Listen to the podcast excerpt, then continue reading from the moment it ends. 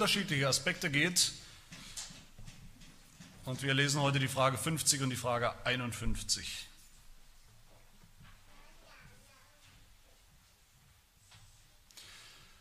Wir haben die letzten Wochen ausführlich über die Himmelfahrt gehört und heute in Frage 50 werden wir gefragt, warum wird hinzugefügt, er sitzt zur Rechten Gottes? Christus ist dazu in den Himmel erhöht worden, dass er sich dort erweise als das Haupt seiner Kirche, durch das der Vater alles regiert. Frage 51, was nützt uns diese Herrlichkeit unseres Hauptes Christus? Antwort, Christus teilt uns, seinen Gliedern, durch seinen Heiligen Geist die himmlischen Gaben aus. Er schützt und erhält uns mit seiner Macht gegen alle Feinde. Soweit die zwei Fragen.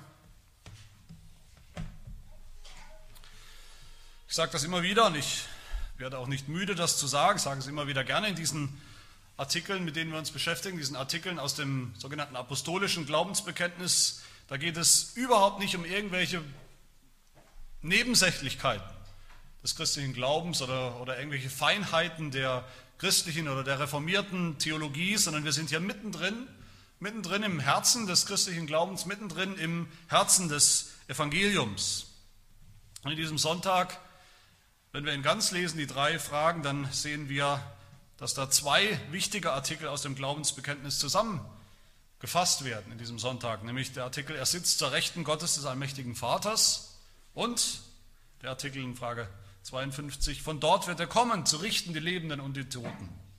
Natürlich gehören die beiden Dinge zusammen, dahin, wo Jesus aufgefahren ist in den Himmel, von dort wird er wiederkommen. Das sagen auch die biblischen Berichte, aber wir wollen diese beiden Dinge uns ein bisschen mehr Zeit einzeln anschauen. deshalb heute nur diese Aussage aus dem Glaubensbekenntnis, er sitzt zur Rechten Gottes. Wenn uns jemand fragt, fragen würde oder fragt, ich hoffe, wir haben solche Gelegenheiten, wenn uns jemand fragt, wer oder was ist Jesus Christus, wer oder was ist er und was hat er getan oder was tut er heute noch für uns? Was sagen wir dann? Was würden wir dann antworten? Ich denke immer noch, das habe ich auch schon mal gesagt, im Rahmen des Katechismus, dass es keine bessere Zusammenfassung gibt über die Person Jesu für uns und was er getan hat, was er tut für uns als das sogenannte dreifache Amt. Jesus als König, Jesus als Prophet und Jesus als Priester. Das haben wir ausführlich gehört bei Frage 31 aus unserem Katechismus. König, Priester und Prophet. Das ist die ganze Summe der alttestamentlichen Vorbilder und Schatten und Hinweise auf den Messias. Und das ist das, was Jesus Christus erfüllt hat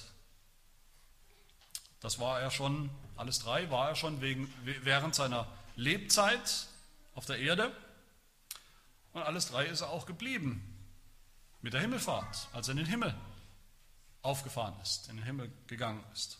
Und obwohl Jesus immer schon alles drei war, das Amt des Propheten innehatte in Vollkommenheit, das Amt des Königs, das Amt des Priesters, denke ich doch, es ist legitim und man kann sagen, wenn man sich die Bibel, wenn man sich seine Biografie, die Biografie, das Leben Jesu anschaut, dann kann man sagen, dass sich der Schwerpunkt verschoben hat im Lauf seines Lebens. Jesus kam in die Welt, er kam in allererster Linie zunächst als ein Prediger, ein Prophet, ein Prediger der Wahrheit. Er kam, um der Welt die Wahrheit zu sagen. Jesus hat, Jesus hat gepredigt vom Himmelreich, er hat gepredigt ein, von, von Buße und Umkehr. Das tat er als bester, als endgültiger Prophet. Und dann am Ende seines Lebens, am Ende des Lebens Jesu, hat er selber deutlich gemacht, immer mehr, dass er leiden muss, leiden müsse, sterben muss am Kreuz. Warum? Als Opfer für uns am Kreuz wird deutlich, dass Jesus der beste und endgültige Priester, hoher Priester ist, weil er seinen Leib, sein Leben hingegeben hat als Opfer.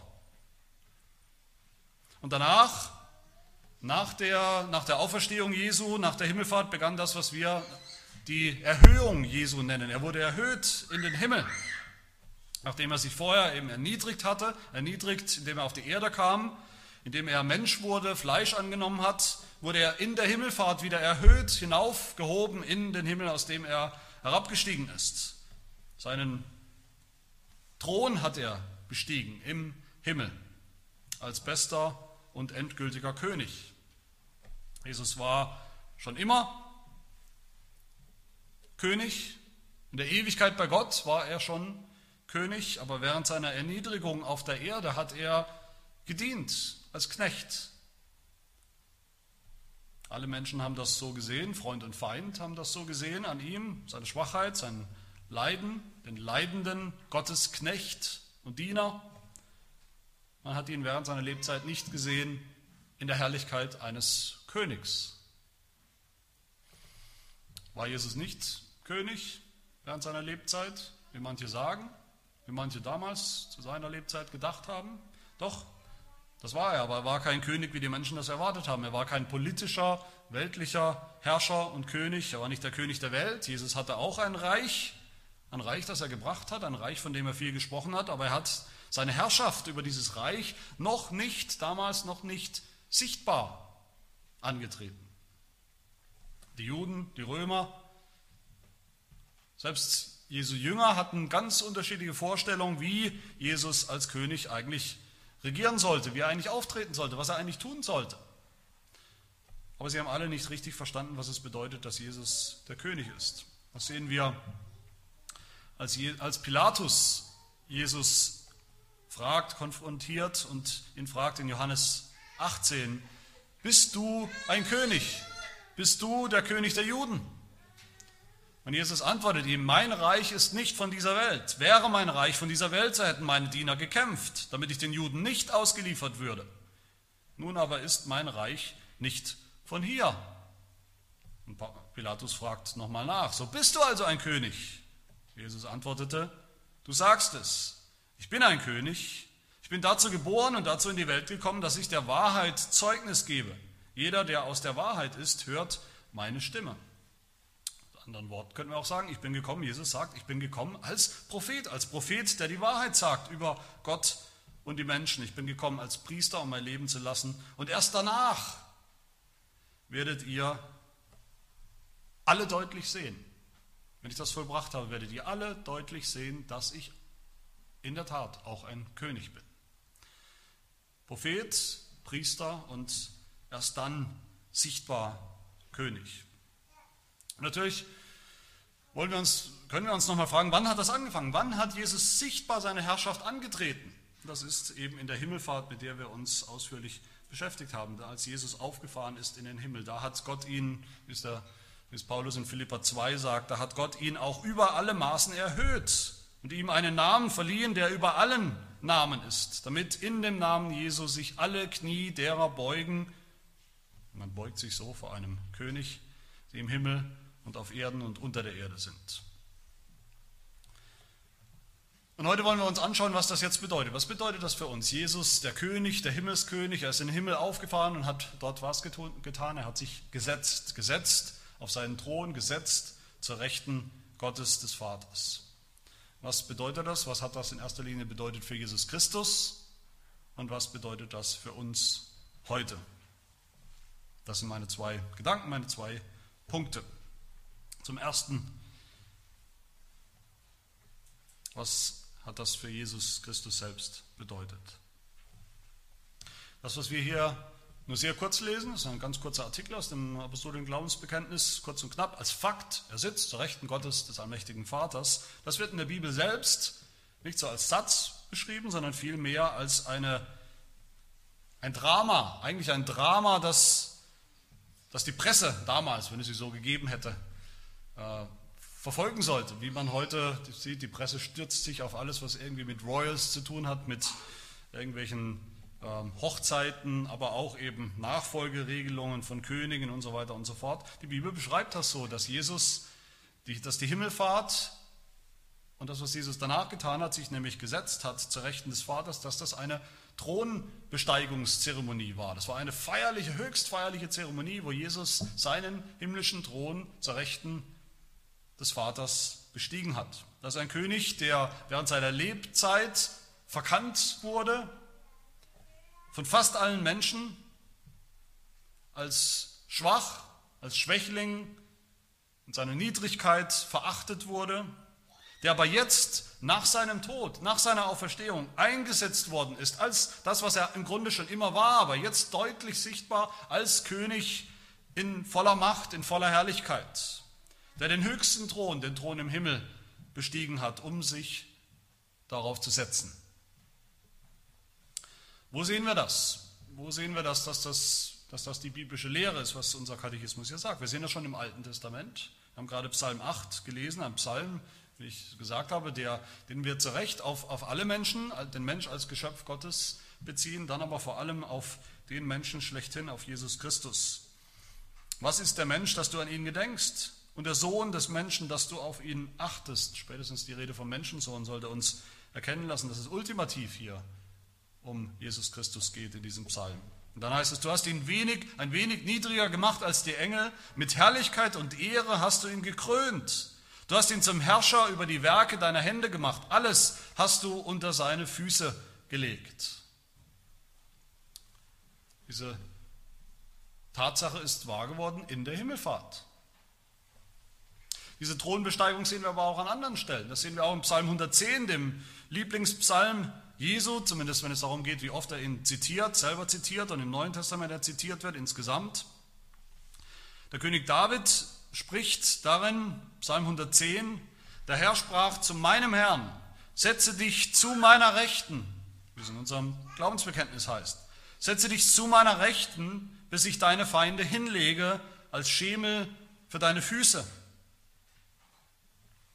Im Neuen Testament sehen wir dann, wie vor allem der Hebräerbrief und auch andere Aussagen diese Psalmen aufgreift. Gleich am Anfang Hebräer 1 lesen wir von Jesus Christus. Dieser ist die Ausstrahlung seiner Herrlichkeit, also Gottes Herrlichkeit und der Ausdruck seines Wesens und trägt alle Dinge durch das Wort seiner Kraft. Er hat sich, nachdem er die Reinigung von unseren Sünden durch sich selbst vollbracht hat, zur Rechten der Majestät in der Höhe gesetzt und er ist umso viel erhabener geworden als die Engel. Von den Engeln sagt, äh, von den Engeln zwar sagt er, also sagt Gott, er macht seine Engel zu Winden und seine Diener, Diener zu Feuerflammen, aber von dem Sohn sagt er, dein Thron, o oh Gott, währt von Ewigkeit zu Ewigkeit. Zu welchem von den Engeln hat er denn jemals gesagt, setze dich zu meiner Rechten, bis ich deine Feinde hinlege als Schemel für deine Füße? Was ist die Antwort? Zu keinem. Zu keinem Engel, diesen hohen Wesen, hat Gott jemals so etwas gesagt. Setze dich zu meiner Rechten auf den Thron, bis ich deine Feinde hinlege als Schemel für deine Füße. Nur zu seinem Sohn hat er das gesagt. Und Jesus Christus hat diese Ankündigung aus den Psalmen immer auf sich selbst bezogen. In Matthäus 26 sagt Jesus unmittelbar vor seinem Tod, Auferstehung, Himmelfahrt. Künftig werdet ihr den Sohn des Menschen sitzen sehen zur Rechten der Macht, zur Rechten Gottes.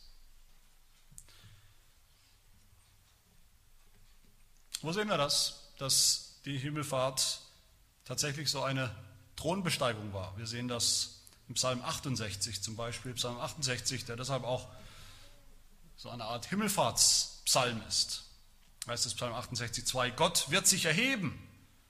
Wie und wo hat Gott sich erhoben? Er hat sich erhoben, als er aufgefahren ist, als er aufgefahren ist in den Himmel. Vers 19, Psalm 68. Du bist zur Höhe emporgestiegen. Man sieht, o oh Gott, deinen Einzug, den Einzug meines Gottes, meines Königs ins Heiligtum. Die Sänger gehen voran, danach die Seitenspieler, inmitten der Jungfrauen, die die Handpauken schlagen. Preist Gott, den Herrn, in den Versammlungen, ihr aus Israels Quell.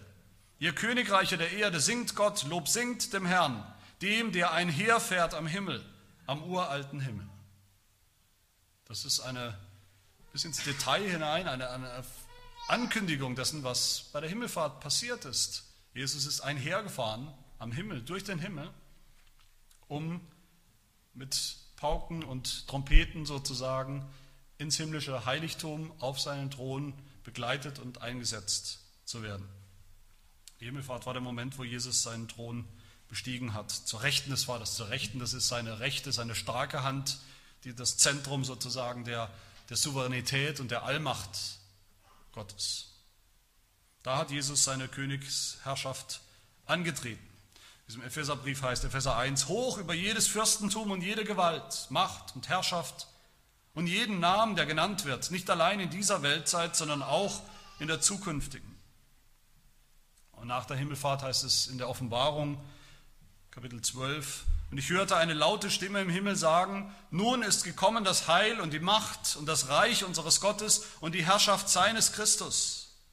Wir danken dir, o Herr Gott, du Allmächtiger, der du bist und der du warst und der du kommst, dass du deine große Macht an dich genommen und die Königsherrschaft angetreten hast, deinen Thron bestiegen hast. Und der Katechismus sagt uns noch, noch weiter, noch genauer, über wen oder was Jesus seither regiert. Warum oder wofür? Wozu sitzt er auf seinem Thron? Der Katechismus sagt, dass es sich dort erweise als das Haupt seiner Kirche, durch das der Vater alles regiert. Jesus regiert über die Kirche und Jesus regiert über alles. Er regiert zuerst natürlich über seine Kirche als ihr Haupt, ihr Oberhaupt, Jesus hat gesagt, sein Reich ist nicht von dieser Welt, mein Reich ist das Himmelreich. Das ist die neue Schöpfung, nicht die alte Schöpfung dieser Welt, die ihr seht. Die neue Schöpfung ist noch nicht da, noch nicht sichtbar da. Sichtbar wird sie in der Welt nur an einer einzigen Stelle, nämlich in der Gemeinde, in der Kirche Jesu Christi. Sie ist seine neue Schöpfung, die schon in die Welt, in die Zeit hineingebrochen ist. Und so wie Jesus jetzt schon seine Kirche regiert, sehr direkt, so wird Jesus eines Tages in der neuen Schöpfung über alles sichtbar regieren. Jesus regiert auch jetzt, auch seit seiner Thronbesteigung regiert er über die Welt. Es ist nicht so, als regiert er nur über die Kirche und die Welt ist ihm egal, die Welt soll ruhig vor die Hunde gehen. Jesus regiert natürlich über alles, wie der Katechismus sagt, auch über die ganze Welt, über die ganze Schöpfung, über alle Menschen, alle Völker, Nationen, alle Berge, alle Meere, alle Tiere, über alles. Und das sind die zwei Reiche, über die Jesus seither regiert von seinem Thron, die Kirche und die Welt. Über beide regiert Jesus Christus schon, aber unterschiedlich.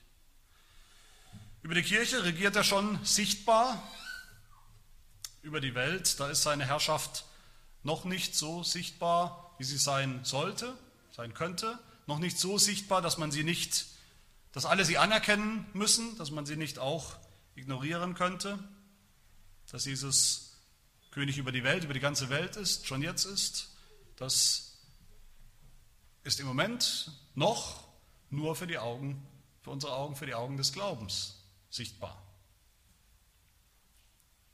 Die Welt ignoriert das noch und kann das noch ignorieren, aber das wird nicht immer so sein. Wie lange wird das dauern? Dieser Zustand, wo Jesus schon auf seinem Thron sitzt, wo er schon regiert über alles, aber doch noch nicht so sichtbar, wie es eines Tages sein wird, so deutlich, so unausweichlich, dass alle Zungen bekennen müssen, dass alle Knie sich beugen müssen unter dieser Herrschaft. Wie lange wird dieser Zustand dauern? Das ist ja eine spannende Frage. Wie lange herrscht und regiert Jesus auf seinem Thron im Himmel, bis, bis diese Herrschaft endlich für alle offenbar wird? Man könnte sagen, bis die neue Schöpfung kommt, bis sein Reich kommt in Vollendung. Damit dieses Reich kommt, wo er alles in allem sein wird, dazu müssen aber vorher seine Feinde besiegt werden. Die Feinde, die noch in Konkurrenz stehen mit Gott, mit Jesus Christus, die auch noch Anspruch, Anspruch erheben auf die Herrschaft, auf die Vormachtstellung in der Welt, so lange wird Jesus zwar schon herrschen, aber noch nicht endgültig sichtbar. Psalm 110, wir haben das gehört, bis ich deine Feinde hinlege als Schemel für deine Füße. So lange wird er herrschen. In dieser Zwischenzeit. Wer da was sind diese Feinde? Das ist zum einen natürlich der Teufel. Jesus hat den Teufel schon besiegt, schon in seinem Tod, in seiner Auferstehung. Für die Gläubigen hat er den Teufel definitiv besiegt, für die Kirche. Aber noch ist der Teufel, das wissen wir alle, nicht definitiv und absolut tot, noch nicht völlig machtlos in unserem Leben, schon gar nicht machtlos in der Welt. Das sehen wir in Offenbarung 20, wo wir lesen, und er, der Erlöser, ergriff den Drachen, die alte Schlange, die der Teufel und der Satan ist, und band ihn für tausend Jahre und warf ihn in den Abgrund und schloss ihn ein und versiegelte über ihm, damit er die Völker nicht mehr verführen kann, bis die tausend Jahre vollendet sind. Und nach diesen muss er für kurze Zeit losgelassen werden. Das beschreibt unsere Zeit, das beschreibt unsere Erfahrung heute. Aber Jesus regiert schon jetzt in, in Allmacht von seinem Thron, um diesen Feind, den Teufel, eines Tages vollends auszulöschen, aus dem Weg zu räumen.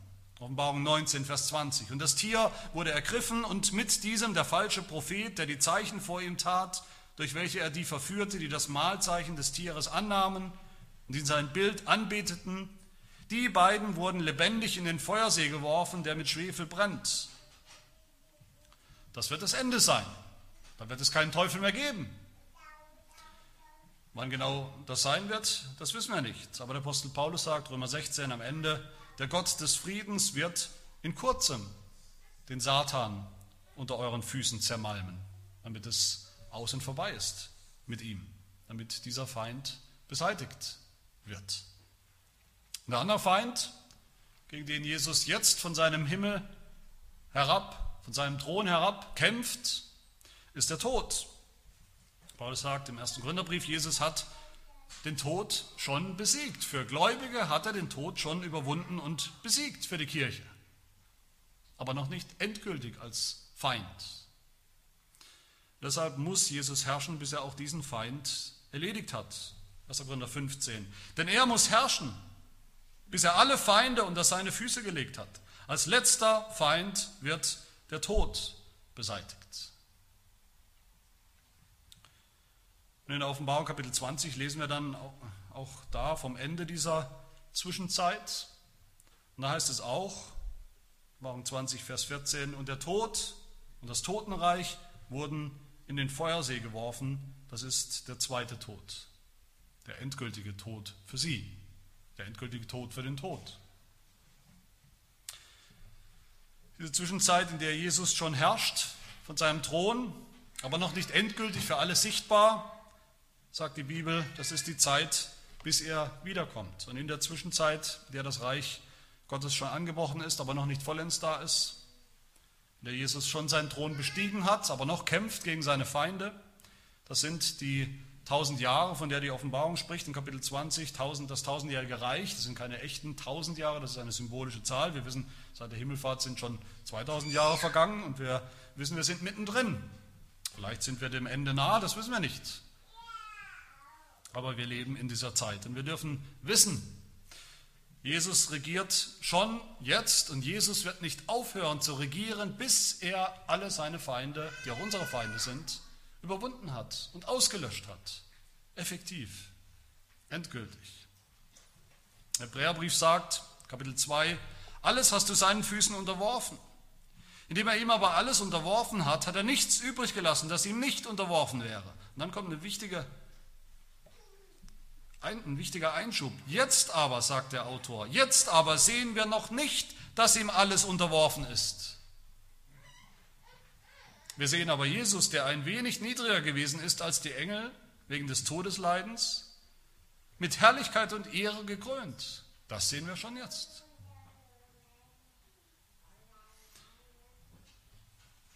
Dann, wenn es soweit ist, wenn diese Zwischenzeit zu ihrem Ende kommt, dann werden wir sehen, Offenbarung 5, jedes Geschöpf, das im Himmel und auf der Erde und unter der Erde ist, und was auf dem Meer ist und alles, was in ihnen ist, hörte ich sagen, dem, der auf dem Thron sitzt und dem Lamm, gebührt das Lob und die Ehre und der Ruhm und die Macht von Ewigkeit zu Ewigkeit. Das ist das Ziel der Herrschaft Jesu.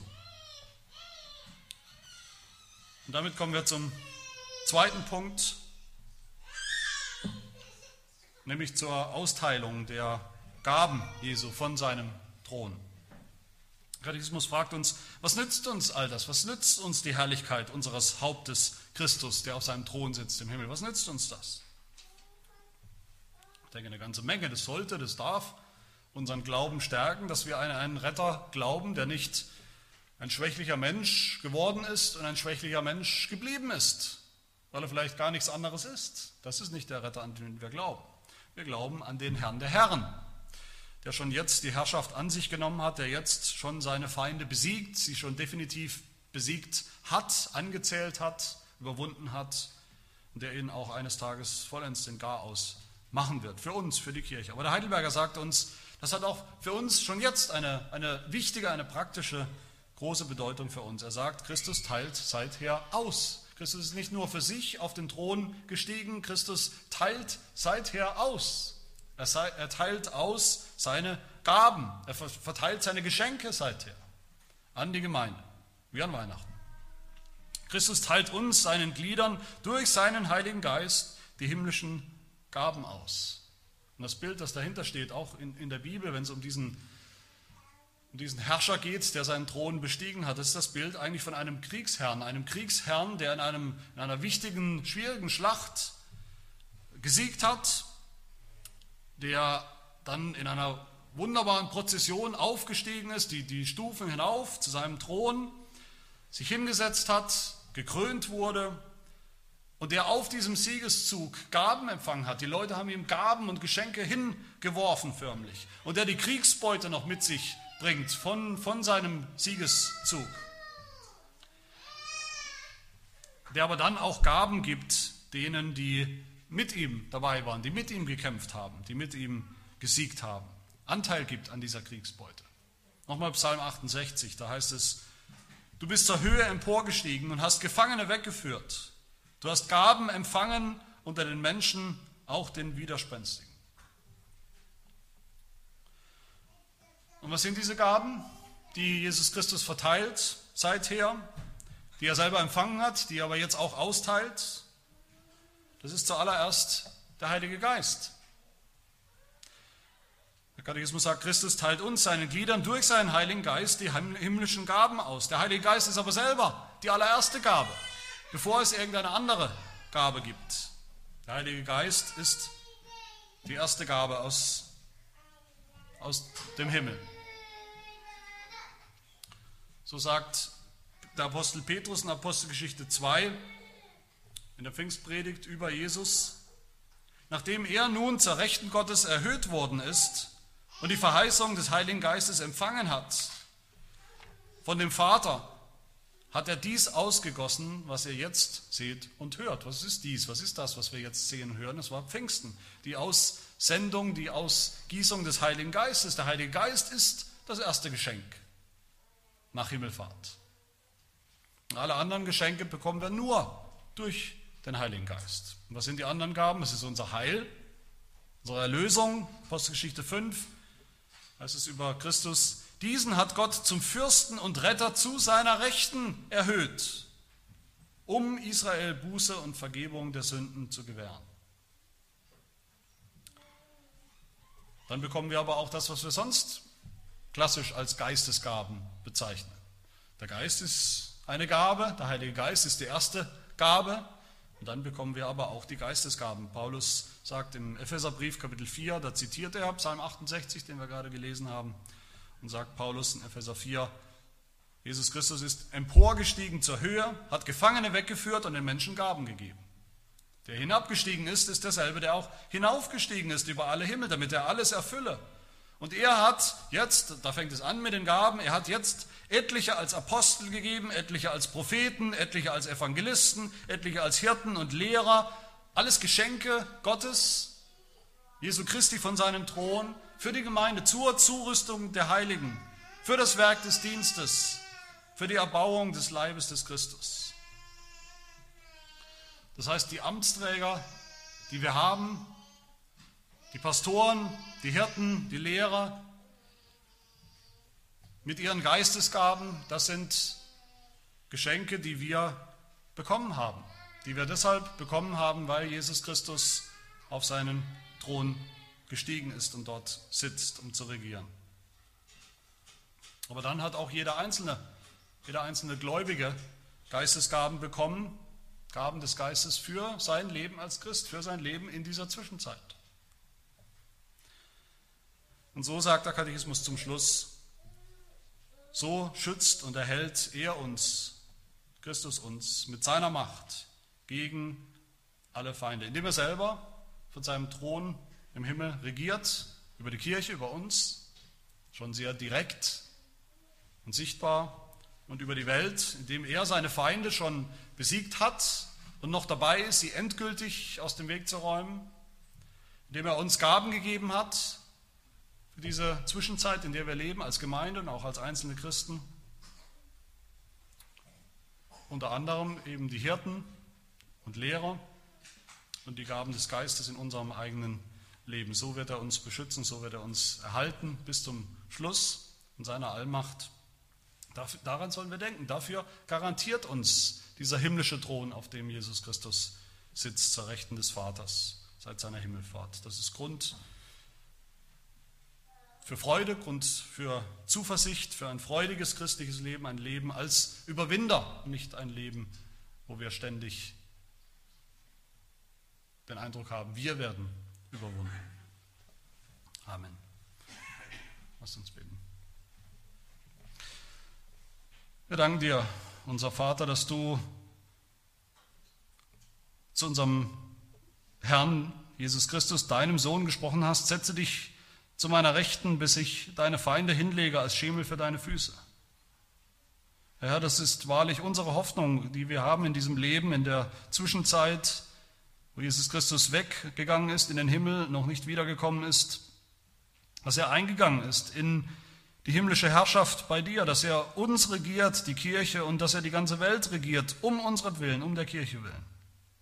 Dass diese Herrschaft eines Tages für alle Welt, für alle Menschen sichtbar werden wird. Und dass wir sogar mit ihm herrschen werden dann im neuen Himmel und in der neuen Erde. Ja, das ist uns fast zu groß, das zu begreifen. Noch glauben wir es und bekennen wir es und freuen uns darauf, auf das Kommen deines Reiches, des Himmelreichs. Amen.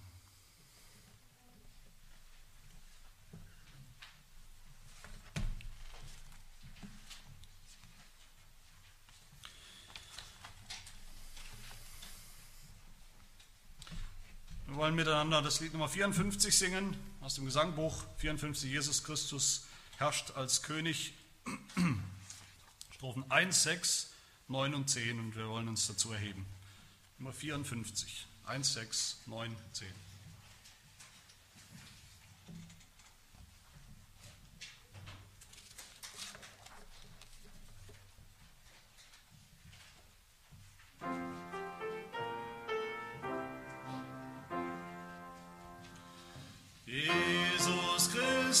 Christus herrscht als König, alles wird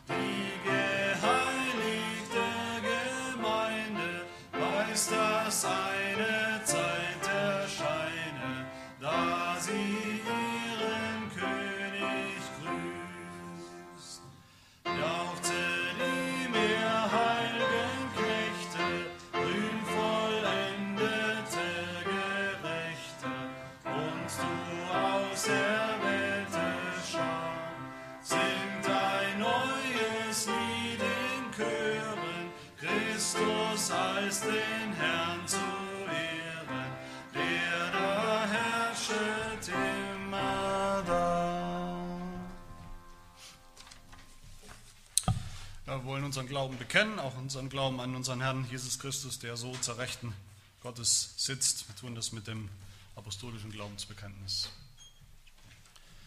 Ich glaube an Gott, den Vater, den Allmächtigen, den Schöpfer des Himmels und der Erde und an Jesus Christus, seinen eingeborenen Sohn, unseren Herrn, empfangen durch den Heiligen Geist, geboren von der Jungfrau Maria, gelitten unter Pontius Pilatus, gekreuzigt, gestorben, begraben, hinabgestiegen in das Reich des Todes, am dritten Tage auferstanden von den Toten, aufgefahren in den Himmel, er sitzt zur Rechten Gottes des allmächtigen Vaters.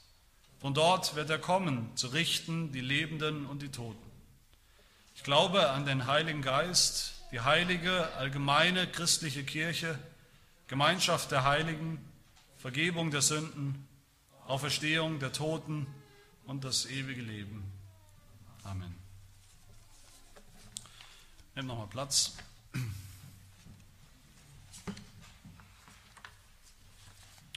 Wir hören auf die Lesung des Gesetzes. Es spricht unser Gott, ich bin der Herr, dein Gott, der ich dich aus der Knechtschaft geführt habe. Du sollst keine anderen Götter neben mir haben. Sollst dir kein Bildnis noch irgendein Gleichnis von Gott machen. Sollst den Namen des Herrn deines Gottes nicht missbrauchen. Gedenke des Sabbattages, dass du ihn heiligest. Du sollst deinen Vater und deine Mutter ehren. Du sollst nicht töten. Du sollst nicht Ehe brechen. Du sollst nicht stehlen. Du sollst, du sollst kein falsches Zeugnis reden gegen deine Nächsten. Du sollst nicht begehren was deinem Nächsten gehört. Amen. Wir wollen gemeinsam beten mit dem Unser Vater.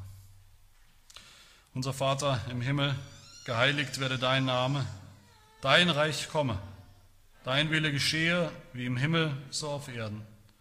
Unser tägliches Brot gib uns heute und vergib uns unsere Schuld, wie auch wir vergeben unseren Schuldigern und führe uns nicht in Versuchung, sondern erlöse uns von dem Bösen. Denn dein ist das Reich und die Kraft und die Herrlichkeit in Ewigkeit.